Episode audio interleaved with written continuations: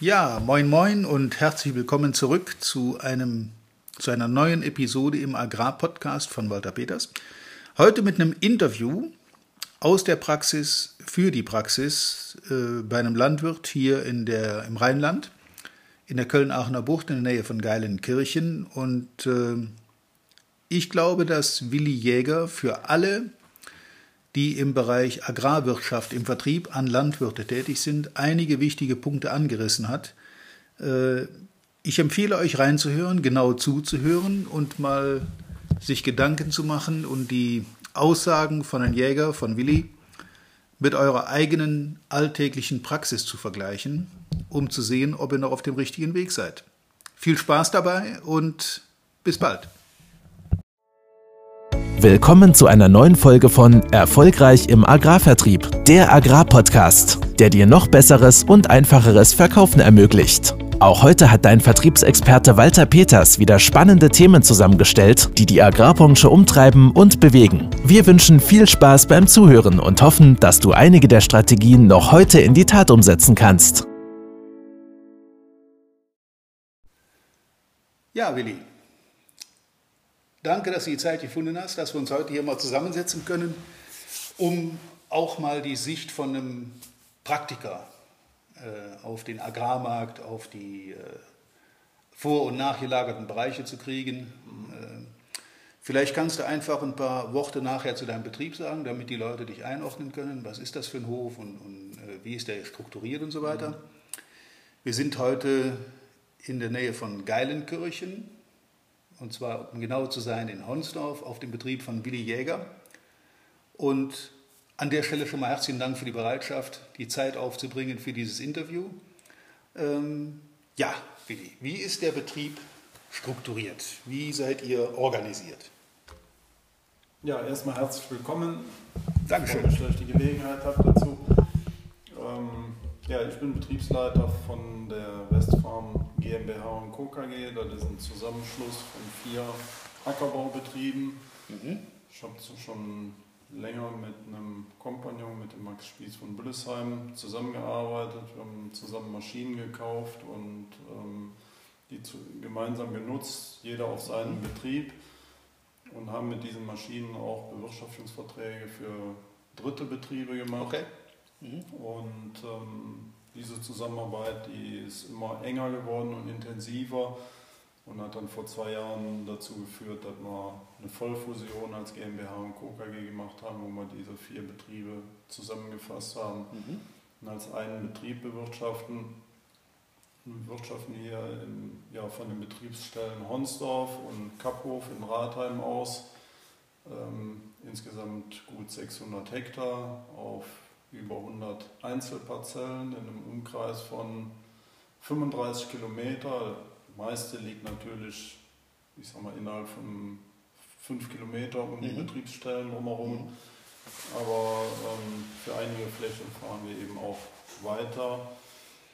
Und ähm, ja, das macht die Betriebsführung natürlich anspruchsvoll, aber das ist auch eine schöne Herausforderung, macht auch Spaß.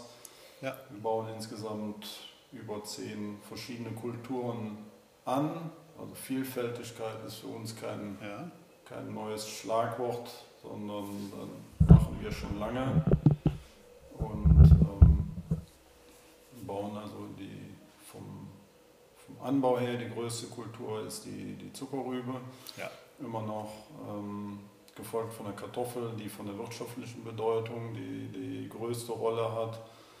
Des Weiteren bauen wir verschiedene Getreidesorten an, also Wintergerste als Vermehrung für, für Hybridvermehrung, ähm, mhm. bauen Weizen, auch zum Teil Vermehrungen an, Vorstufenvermehrungen, aber alles als Rohwarenvermehrung, also wir haben keine eigene Aufbereitung, ähm, machen Dinkel für eine Erzeugergemeinschaft, für einen regionalen Markt, bauen Ackerbohnen und ähm, Möhren an, Mais für eine Biogasanlage, ähm, Zichorien oder Chicorée für eine mhm. holländische Verarbeitungsindustrie. Ja, sind so eben sehr breit aufgestellt von unserem Anbau her und ähm, versuchen so immer, ich sag mal, den Markt mit dem zu bedienen, was ähm, was er gerade fordert und uns so ein bisschen von den Standardkulturen loszulösen. Mhm. Ja, darauf deutet ja auch schon die äh, Firmierung hin. GmbH und Co. KG ist jetzt für einen Land, landwirtschaftlichen Betrieb mhm. nicht das Übliche. Ähm, in vielen Trainings sage ich den Leuten, äh, sie sollen aufhören, Landwirte als Einzelbetriebe zu sehen, sondern Landwirte sind Unternehmer. Das sind äh, Leute, die Millionen investieren. Und in eurem Fall erst recht, ihr habt, äh, ich glaube, vier Betriebe sind zusammengeschlossen in der genau. GmbH und Co. KG. Was waren die Gründe dafür, dass ihr zu dieser Entscheidung gekommen seid? Zum einen ähm, war natürlich anfangs, als ich mit Spiel zusammen angefangen hatte, ähm, ich wollte in Mähdresch oder Mähdrusch investieren mit ja. einem Nachbarn zusammen. Und selbst mit dem Nachbarn ähm, rechnete sich für uns eine Investition in einen neuen Mähdrescher nicht. Auch kein kleiner. Unsere Fläche war einfach zu klein und zu mhm. gering, um dann kam damals ähm, der Betriebsleiter von dem Kompagnon und sagte, ja, wir haben gerade einen neuen gekauft und ähm, von der Kapazität her kann der eure Fläche noch mitrechnen. Und so haben wir eben angefangen, mhm. die erste Maschine zusammenzukaufen und weil das eben gut klappte und man merkte, man kommt gut miteinander aus und beide Seiten profitieren davon haben wir immer, wenn was Neues gekauft wurde, gemeinsam überlegt, was mhm. können wir zusammen machen und so haben wir dann mittlerweile eben alle Maschinen gemeinsam gekauft. Also wir wollen immer, ich sag mal, den, ja, an, den, an der aktuellen Technik dranbleiben oder mhm.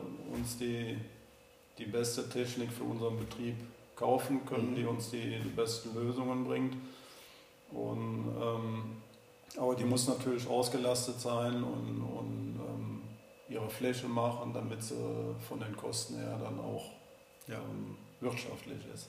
Gut, und das gilt ja wahrscheinlich nicht nur für Getreide, sondern auch für äh, Rüben, für Kartoffeln etc. Das gilt in allen Bereichen. In allen Bereichen, wo man da tätig ist. Und äh, ihr habt euch offensichtlich ja hingesetzt, du selber als Erster, und hast angefangen, strukturiert durchzudenken, durchzurechnen, lohnt sich das, lohnt sich das nicht dann kommen so ein paar Synergismen dazu. Aber wenn ich das richtig interpretiere, war es am wichtigsten, dass die Zusammenarbeit menschlich funktioniert. Ja, man merkt ja dann, wenn man die ersten Maschinen, viele im Umfeld, die sagten so, bist du bekloppt, wie kannst du mit so einem großen Betrieb, da hängst ja. du immer nur als drittes Rad am Wagen. Ja. ja, wir haben uns aber gut ergänzt und ich habe auch immer festgestellt, dass so in, den, in der Zusammenarbeit man sich eben auch gegenseitig befruchtet. Ne? Der eine der weiß, wie er was und man überlegt eben Sachen auch gemeinsam. Früher als alleiniger Betriebsleiter hat man viele Sachen für sich entschieden. Man mhm. musste die nicht anderen darlegen oder mit anderen diskutieren oder gegenüber anderen vertreten. Das ist jetzt anders. Ähm, wenn wir heute eine neue Investition machen, dann ähm, müssen wir die natürlich auch ganz anders ja, begründen als, als früher. Ja. Und ähm, bei den Investitionen, die heute gerade in Maschinen notwendig sind, ähm, ist ja auch das Risiko, wenn man da mal einen Fehlkauf macht oder in eine falsche Technik investiert. Früher waren das kleine Summen, da hat man das auch mal wegstecken können. Das geht heute nicht mehr. Ne? Die ja, die, die Maschineninvestitionen sind natürlich ein, ein, äh, eine immense Summe zum Teil. Ja. Wenn man sich einen Kartoffelroder oder einen Mähdrescher anguckt, mhm. dann weiß man ja, welche Summen da im Raum stehen. Ähm, ich finde es interessant, das so zu beobachten, weil ich stelle fest, ich komme ja auch viel in der Landwirtschaft rum, dass die Leute, äh, zumindest die zukunftsträchtigen Betriebe, das sehr strukturiert, sehr auch fiskalisch ausgeklügelt machen, dass die mhm. sich Gedanken machen, unternehmerische Gedanken, wo wird wie investiert, wie ist der mhm. Return on Invest auf diesen mhm. Dingen ähm, und das bestätigt sich hier, dass, dass man also einen, einen, Betrieb wie den hier sowieso nicht, aber auch kleinere Betriebe nicht unbedingt als, äh, als Bauern bezeichnet. Das sind einfach Unternehmen, die auch im Wettbewerb ja äh, gefordert werden, logischerweise.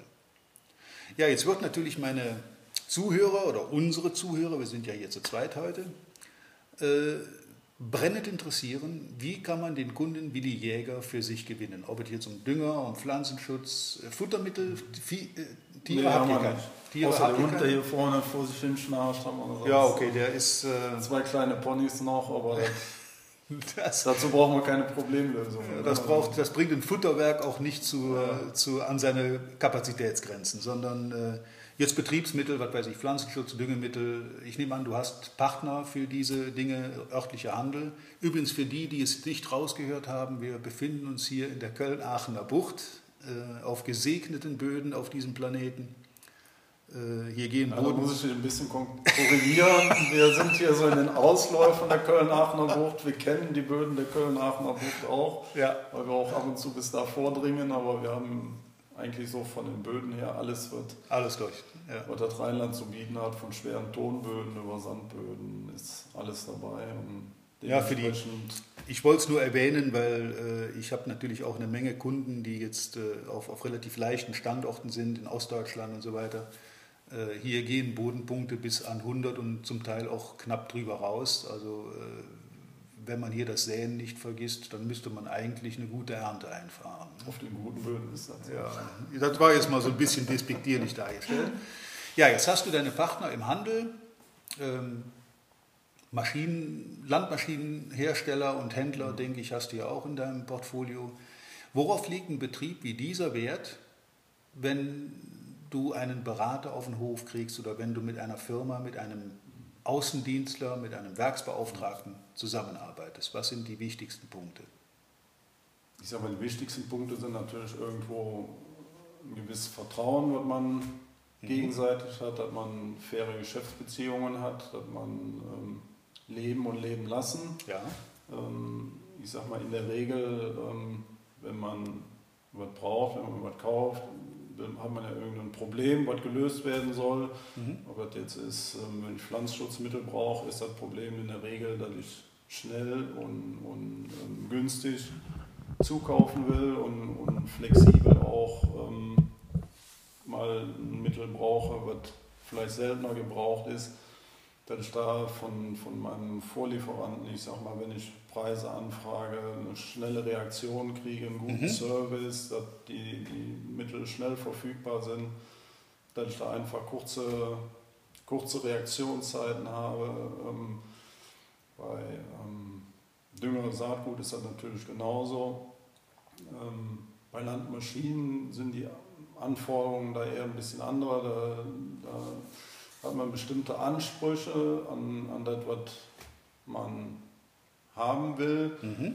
Und dann braucht keiner zu kommen und, und mir irgendwas ganz anderes verkaufen wollen. Ne? Ich sag mal, ich ähm, habe eine gewisse Vorstellung, ähm, was die Maschine können soll und Ja. muss. Und ähm, die, diese Vorstellung muss sie erfüllen. Und ähm, dazu muss der, der Außendienstler oder derjenige, der, der kommt und die Maschine verkaufen will, natürlich firm sein in der Technik. Mhm.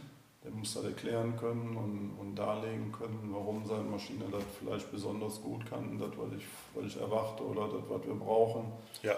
Und ähm, letztendlich ist dann auch immer wichtig, dass ein guter Service dann auch nach dem Verkauf gesichert ist. Mir nützt die beste Maschine nichts, dass wenn die nach auf dem Hof steht und ich dann damit alleine da stehe. Ja.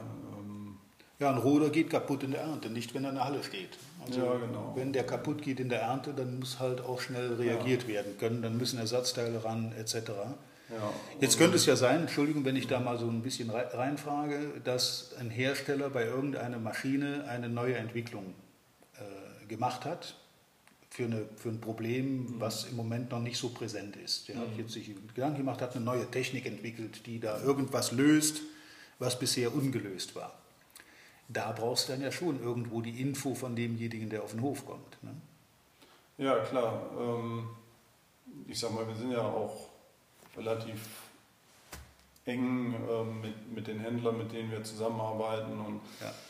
Wenn die wissen, da ist jetzt eine, eine neue Technik, das ist für, für die Westfarm oder für den, für den Jäger, ist das besonders interessant oder so, dann kommen die natürlich auch auf mich zu und sagen, hier, das, ist was, das ist bei euch wirklich, macht das Sinn oder Mhm. da, da könntet ihr wirklich von profitieren und ähm, da sind wir auch bereit, auch ähm, mit, mit den Firmen eng zusammenarbeiten und, und so was hier weiter auszutesten oder Mhm. ähm, Mhm. mit ähm, zu, ja, zu, zu testen, ob das eben wirklich so in, in Ja, der. Praxis funktioniert, wie in der Theorie vielleicht funktionieren soll. Und ähm, wichtig ist dann, wenn, wenn ich weiß, das ist ein Prototyp, dann kann ich mich ja darauf einstellen. Ja, Aber wenn, klar. wenn ich, ich sag mal, von, von einem Hersteller eine neue Technik angeboten kriege und der sagt mir, ja, das läuft alles super und den brauchst du nur anhängen, losfahren und es funktioniert dann nachher trotzdem nicht und dann heißt es, ja, da haben wir hier noch was Probleme und da noch was Probleme, dann ähm, Also Testlauf beim Kunden, das ist dann Testlauf so beim Kunden. gemeint, ne? ja. Und Wenn ich weiß, das ist eine Vorserie und da kann das nochmal passieren, dann, Ja, ja, ja. dann kann ich mich darauf einstellen, das dementsprechend planen. ne? Aber wenn, wenn mir gesagt wird, ja, die Maschine läuft und die kannst du einsetzen und dann kannst du so und so viel mitmachen und planen die Maschine dann letztendlich dann auch so und, und die kann das dann nicht halten, dann ist Ja. natürlich die Enttäuschung groß und Logisch, das führt ja. dann immer wieder zu Diskussionen, die nicht sein müssen. Ne? Ja, so wie ich dich einschätze, bist du ja auch jemand, der nicht unbedingt nur den letzten Preis sieht, sondern auch Kosten pro Hektar etc., Kosten pro Tonne gerodete Ware, was weiß ich, wie man das berechnen kann. Da Ja. gibt es verschiedene Möglichkeiten. Ähm, wenn wir von der Landtechnik mal weggehen, ähm, dann kommen wir zu Betriebsmitteln, Pflanzenschutzdünger, Futtermittel hat man Mhm. gesagt, nur für den Hund, da kommt keiner raus extra. Wie wichtig ist da in dem Sektor die Beratung vor Ort, auf dem Acker oder ähm, auf dem Betrieb? In der Produktionstechnik haben wir es eigentlich so ähm, gelöst, dass wir da ähm, unabhängig beraten werden von, Mhm. von privaten ähm, Beratern, die, die völlig losgelöst sind vom Verkauf und Okay. dass wir da, ähm, ich sag mal, frei sind und dann besprechen wir mit denen die, die, die kommenden Maßnahmen Mhm. und, und was ansteht oder wo wir in der Produktionstechnik was verbessern und optimieren können Ja. um eben zum Ziel zu kommen und ähm, vom, Jetzt kriegen wir noch Besuch, kommt noch, der, noch jemand dazu. vom Landhandel ähm, Ja, können wir ruhig reden. können wir gerade. Äh, Ich kann wohl nicht ausmachen, sondern müssen es laufen lassen. Also. Das wäre schön, dass wir dann vielleicht das kurz machen. Das sind so Praxisdinge, die passieren. Wir haben nämlich gerade hier Besuch im Büro beim Willi Jäger und äh, ja, wir haben gesagt, wir machen das Interview natürlich in der Praxis, aus der Praxis und wenn dann jemand zu Besuch kommt, dann kann das passieren, dass das Gespräch auch mal ganz kurz unterbrochen wird. Aber das ist So, Praxis dem wieder da. Betrieb, ja alles super. Willi, vielen Dank. Ähm, das sind Dinge, die passieren, wenn es live ist. Ne? Das ist normal. Genau. Nee, wir waren ja bei der Beratung stehen geblieben und dann sagtest du, unabhängige Beratung ist hier da wichtig, da habt ihr euch eine Lösung gesucht. Genau. Und ähm, von daher erwa- erwarte ich von der Industrie nicht direkt eine ähm, Beratung, es sei denn, ich habe zum Beispiel mit einem Produkt ein Problem, ich zum Beispiel von der Wirkung von einem Produkt Ja. nicht die Wirkung habe, die, die mir versprochen wird oder, oder ähm, dass ich da wirklich ein, ein, ähm, ja, ein Problem habe mit dem Produkt. Dann sind wir im Bereich Reklamation. Da müssen wir Genau. dann einfach sehen, die Wirkung war nicht so da, wie ich es erwartet habe. Und da muss man drüber reden, Ja. was, was tut man jetzt. Und ähm, ansonsten von meinem vom direkten Landhandel ähm, erwarte ich dann eben, wie gesagt, einen schnellen Service, schnelle Preise, Ja. schnelle Reaktion, weil ich sag mal, wenn ich jetzt mit dem Berater rausfahre und er sagt mir hier, da muss heute noch ähm, ein Fungizid drauf, Mhm. das und das, dann brauche ich das schnell und, und ähm, Und auch das richtige Produkt in dem Fall. Dann muss ja Genau. dann auch das Richtige verfügbar sein. Genau. Eine Frage geht mir noch so durch den Kopf, wenn wir schon hier so sitzen. Ähm, wenn jetzt jemand jung im Außendienst anfängt und hier im Gebiet für irgendeine Firma unterwegs ist und der hat sich natürlich jetzt den großen Wunsch aufs Buch geschrieben, ich will die, den Betrieb Jäger in meine Kundenliste äh, eintragen können. Was soll der tun? Kommen die Leute einfach so auf den Betrieb? Machen die mit dir Termine? Wie gehen die vor oder wie hättest du es gerne?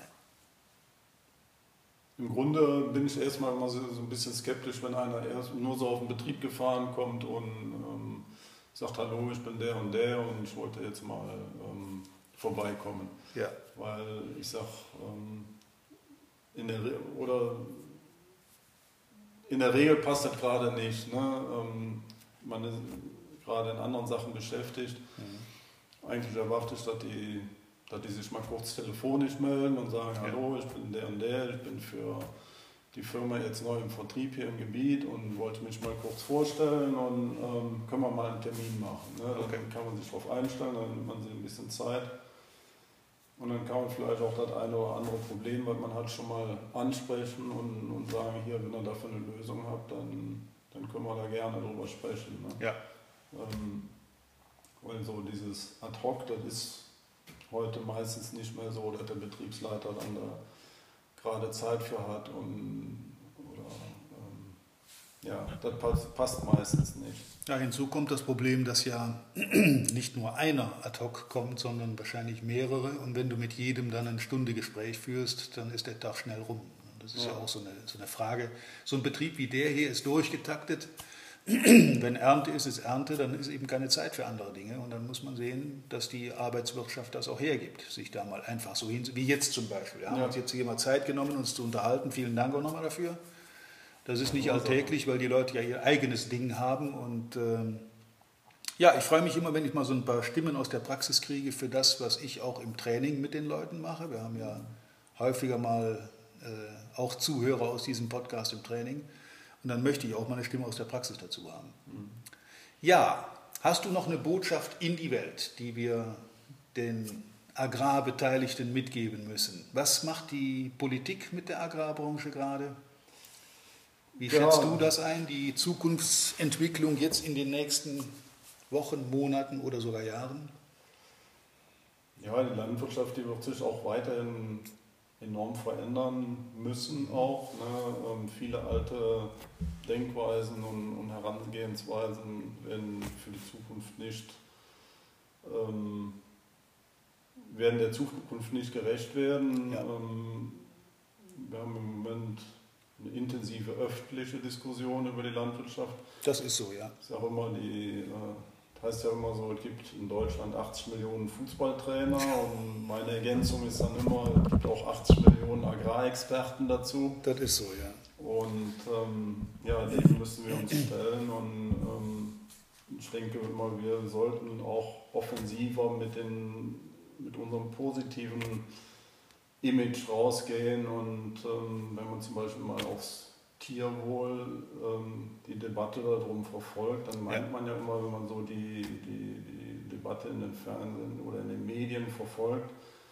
dass Deutschland da irgendwo ganz am Ende ähm, in, in, in, der Weltrangliste ist und ich finde, da muss man viel mehr herausstellen, dass Deutschland vielleicht nicht Weltmarktführer in Tierwohl ist, aber mit Sicherheit unter den Top Ten. Ja, absolut. Und dass die, die Haltungsbedingungen für Tiere in anderen Ländern viel, viel schlechter sind. Richtig. Und, ähm, und wenn wir mit diesen produzierten Tieren zu den Bedingungen, äh, was weiß ich, in Südamerika zum Beispiel, wenn dort äh, Fleisch produziert wird, das dann hierher importiert wird und wir damit unsere Landwirte praktisch äh, an die Wand drücken, ich höre immer wieder Nitratdiskussionen, Auflagen, Düngeeinschränkungen, Glyphosat sind Diskussionen, über die man nicht groß weiter reden muss, dass die Landwirte nicht nachhaltig wären. Und dann wird mit Bio und konventionell und traditionell verglichen. Und ähm, ich glaube, wir sind uns alle im Klaren darüber, dass ein, eine nachhaltige Wirtschaft äh, nirgendwo so gelebt wird wie auf einem Agrarbetrieb, weil Seit Jahren, Jahrhunderten, Jahrzehnten wird auf den gleichen Flächen produziert. Dass das überhaupt noch möglich ist, ist allein ja schon Beweis für die nachhaltige Produktionsweise. Ob die jetzt bio ist oder konventionell, ist mir erstmal egal, aber es, es funktioniert ja nach wie vor. Insofern sollten wir, glaube ich, das ist mein Statement zu dieser Diskussion, tatsächlich rauskommen aus der Verteidigungshaltung, uns von allen Seiten angreifen lassen, sondern auch viel offensiver vorgehen. Die grünen Kreuze sind ein Beispiel dafür vom Bauer Willi, ja. ähm, wie man in die Öffentlichkeit kommen kann und die öffentliche Diskussion auch mal selber lenken kann und nicht immer nur reagieren, genau. sondern agieren sollte. Genau. Ja. Ja. Ja, und was mich immer so ein bisschen stört, ist zum Beispiel dieses Lagerdenken. Auf der einen Seite die konventionelle Landwirtschaft, auf der anderen Seite die die ökologische Landwirtschaft, die sagen wir, immer in den Himmel gehoben wird und die, Ja. die konventionelle Landwirtschaft, die, die kriegt die ganze Schelte ab. Ne? Ja, ja, ja. Und beide Seiten haben ihre Probleme, ähm, die sind durchaus verschieden und die, die Landwirtschaft wird sich aufeinander zubewegen. Ne? Und Werden sie müssen, weil ich glaube, es gibt auch für beide gibt es eine Daseinsberechtigung. Es kann ja beide durchaus. eine Daseinsberechtigung, aber, ähm, ich sag mal, diese Forderung, alles muss jetzt Öko machen, ähm, das trägt auch der Markt nicht. Ne? Genau. Die, die Märkte, die sind ja jetzt schon, merken die auch im, im, im Öko-Anbau, dass, dass da auch Grenzen gesetzt sind von dem, was im Moment zu vermarkten sind. Das sind haben viele Betriebe umgestellt und ähm, Und werden ihre Produkte das nicht ist los. nicht die Lösung für alle. Ja. Ähm, ähm, da muss jeder seinen Weg gehen und so wie wir eben auch versuchen, uns ja weg von den Standardkulturen zu Mhm. neuen Märkten eben zu erschließen. So kann das für den einen kann das Öko sein, für den nächsten eine Direktvermarktung.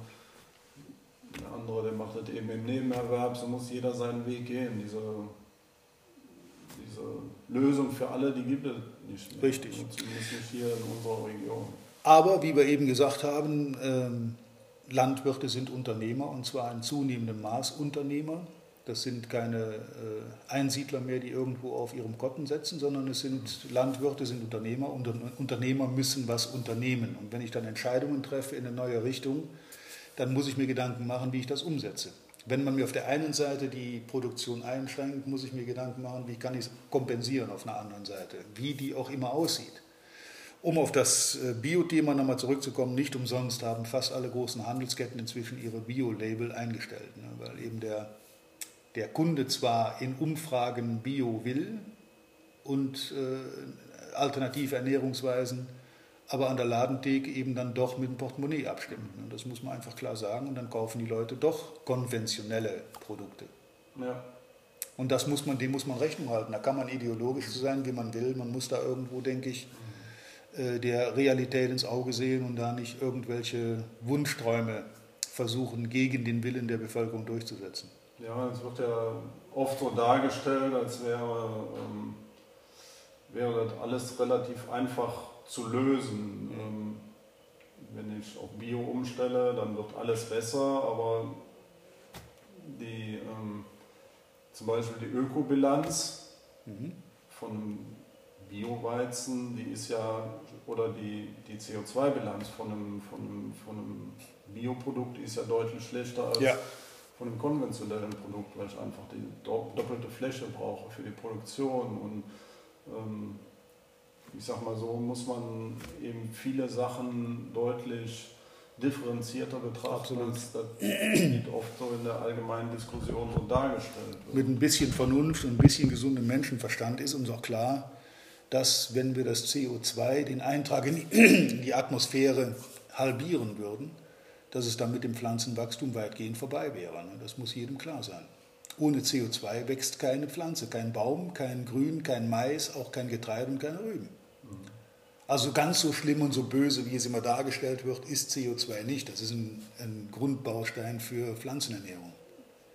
Ja, es gibt ja auch von Natur aus ähm, nicht nur sauberes Wasser ähm, oder das, was wir uns als sauber wünschen, das heißt Nitrat reduziert oder frei von, weitestgehend frei von Nitrat.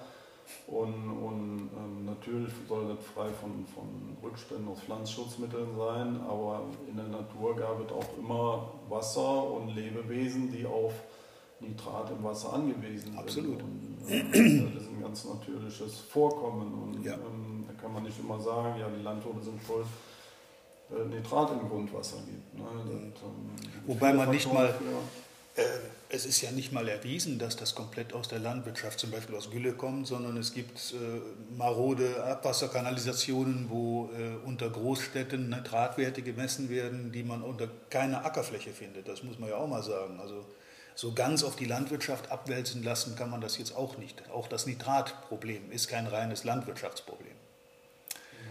Ja, Mensch, das war jetzt ein Umschlag. Ne? Da haben wir jetzt mal so einen richtig großen Kreis gezogen, aber wenn das Gespräch so läuft wie jetzt, dann ist das auch äh, angenehm und freut mich, dass wir da auch mal ein paar andere Themen so angerissen haben. Ähm, ich möchte mich an der Stelle herzlich bedanken Ja, ja, Willi? Freude war ganz meinerseits. für die Zeit und dann haben wir jetzt mal hier einen Beitrag gebracht für die liebe Zuhörerschaft, äh, aus der Praxis, für die Praxis. Und äh, ich wünsche euch viel Spaß damit, liebe Zuhörer, und reiche Ernte, Willi. Vielen Dank nochmal. Ja, danke gleichfalls. Bis bald wieder. Vielen Dank, dass du heute wieder dabei warst. Wir hoffen, du hattest genauso viel Spaß wie wir. Wenn dir gefallen hat, was du gerade gehört hast, dann war das erst der Anfang. Denn auf walter-peters.de-termin erhältst du kostenlos und unverbindlich ein Beratungsgespräch mit Walter. In diesem 30-minütigen, völlig kostenfreien Erstgespräch erarbeitet Walter mit dir einen Schritt-für-Schritt-Plan, den du direkt anwenden kannst. Du lernst zum Beispiel, wie du deinen Umsatz innerhalb weniger Wochen deutlich steigerst, wie du mehr Neukunden für dich gewinnst und deine Verkaufsgespräche erfolgreich abschließt. Da Walter immer nur eine begrenzte Zahl von Anfragen bearbeiten kann, warte nicht zu lange. Denn Fakt ist, wer weiterkommen will, braucht einen Experten. Walter hat mit über 40 Jahren im Vertrieb und 15 Jahren als Trainer schon zahlreichen erfolgreichen Unternehmen dabei geholfen, ihre Umsätze massiv zu steigern und Kundenverhandlungen deutlich zu vereinfachen. Wenn du also wissen willst, ob du für ein Erstgespräch in Frage kommst, geh auf walter-peters.de-termin und fülle das Formular aus. Bis zum nächsten Mal bei Erfolgreich im Agrarvertrieb, der Agrarpodcast. Wir wünschen dir reiche Ernte.